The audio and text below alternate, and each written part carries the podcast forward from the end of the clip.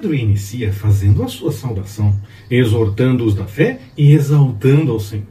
Entre os versículos de 12 a 18, revela a razão por que escreve a carta.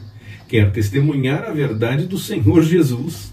Ele entende que muitos já acham que as coisas que são contadas são apenas historinhas, mas ele se diz testemunha de eventos que aconteceram com Jesus e não nega as informações.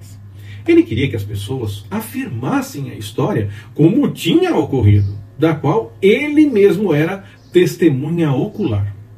Pedro fala ainda a respeito do glorioso privilégio que foi dado aos cristãos.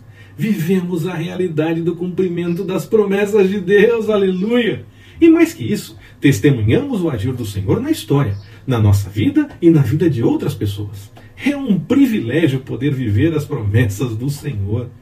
Por conta da realidade histórica do que Jesus fez, nós nos tornamos participantes da divina natureza, no sentido em que podemos ser santos como Ele é santo, livres da corrupção do pecado. Não porque somos fortes o suficiente, mas porque o Senhor nos fortalece. Isso quer dizer que Deus uh, chama os homens através do Evangelho para deixarem o erro viver como perdoados em Cristo e participarem de sua própria glória e virtude. Versículo 3.